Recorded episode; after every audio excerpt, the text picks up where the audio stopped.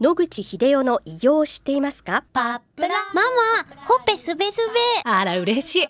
パパも毎日元気で疲れ知らずね。まあな。おばあちゃんも近所で若いと評判だよ。おかげさまで。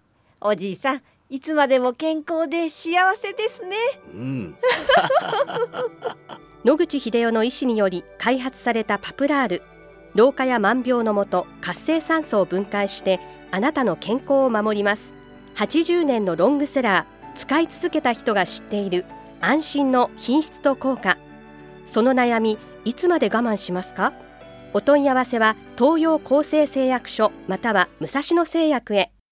白川先生おはようございますおはようございます。今週もお話をどうぞよろしくお願いいたはい、します、よろしくお願いします。先週ははい赤坂フロイデクリニックのオリゴスキャンのはい検査についてお尋ねしたんですけれども、今週も続きをお願いしたはいい、と思っております。よろしくお願いします。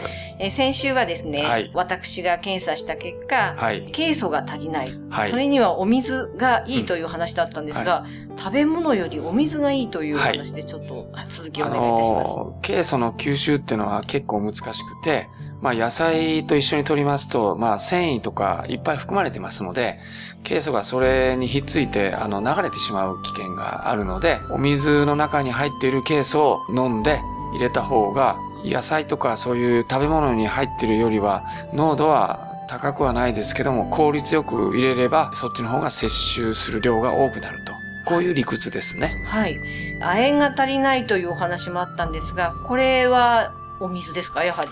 亜鉛が高いお水っていうのはないですね。ですからこれはやはり食べ物になりまして、レバーだとか特殊な金属、ミネラルが集まっているのは肝臓が一番蓄えてますので、そういう方面のものをお食べになるのがいいと思います。硫黄に関してなんですが、お肉、タンパク質という話であったんですが、先週ご指導いただいた時のお話では、はい。えー私が摂取している量は足りているのに硫黄分が足りないということであれば、食べ方がおかしいんではないかと。あそうですね。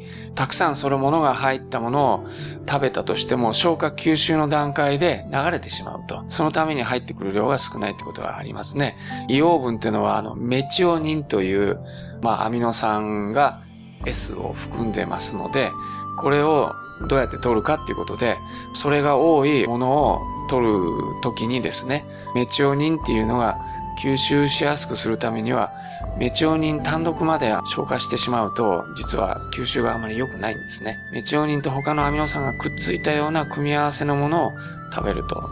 お肉を食べるときによく昔、えーお聞きになったと思いますけど、えーあの消化酵素を一緒に食べておくと、短くない、あの、適当なところで切れたやつができて、それを吸収すると、メチオニもたくさん中に入る。って、いいんじゃないかなと思います。ですので、トロピカルなね、果物とかそういうものをお肉を食べるときに付け合わせで食べていただくというような形で、あの、いわゆる普通の野菜だと、そっちに逆にくっついちゃってですね、あの、流れてしまう可能性があるので、それで、摂取量は大丈夫なんだけども、どうもたくさん取れてないんじゃないかということを思います。はい。よく噛んで食べるというのはどうですか？もちろん、よく噛んで食べるのはいいんですけども、効果が現れるのはむしろ炭水化物なんですね。お肉の場合は、もちろん、よく噛んで食べるのは重要なことですけど、でっかく塊でお腹の中に入れなければ、そんなに消化吸収の負担にならないような形で入れていただくのがいいと。それから、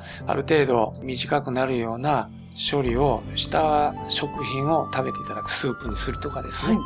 そういうふうにすると消化吸収しやすいんじゃないかなと思いますけども。一工夫が必要ということそうですね。あのはい。そのままドカッと入れて胃腸に切って入れろというとなかなか難しいと、はい。繊維が一緒に入ってくるとなかなか邪魔されてですね消化吸収ができなくなる可能性もあると。いうことなので、その辺をお考えになって、水に適当なところの大きさで切れたようなやつを入れるっていうので、まあ、スープとかですね、そういう形で入れればいいと。思いますが。はい。オリゴスキャンのこの検査のもう一つの課題としては、はい。有害重金属がわかるはいということなんですが、私の場合はですね、はい。アルミニウム、銀、鉛が多かったんですが、うん。はい。ニッケル。飯島さんだけじゃなくて、はい。あの調べてみますと、ほとんどの人が今言った金属がですね、有害金属が検出されます。あと、カドミウムですね。ですから、これはあの、飯島さんが悪いんじゃなくて、有機農法のしか食ってないとか、そういう特別な作り方をしたのしか食べてないっていう人でもたくさん、それも危険レベルで検出されてるんです。今の日本の土がですね、汚染されてしまって、どんなに注意しても量が多いので、抑えきれずに入ってきてしまうということがありますので、これは私の個人的意見ですけども、もう安全な食べ物はないと、我が国で。べらぼうなお金をかけたら話は別かもしれませんけど、そんなこと誰もでもいきませんので、有害物質が入ったものを食べざるを得ないっていうのは仕方ないと。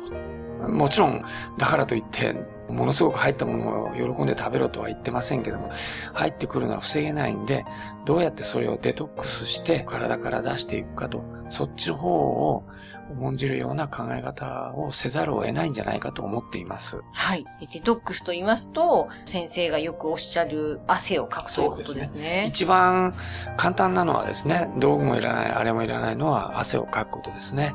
ただし、重たい金属とかそういうのは水には溶けにくくなっていますので、油の汗をかくためには遠赤外線に当たるっていう工夫が必要ですけど、まあ汗から出すというのが、まあ一番いい。あの週に1回とか2回ぐらい岩盤浴に行くっていうのが、他の健康な意味も含めてデトックスという観点からも一番お勧めできるんじゃないかなと思いますけどね。はい。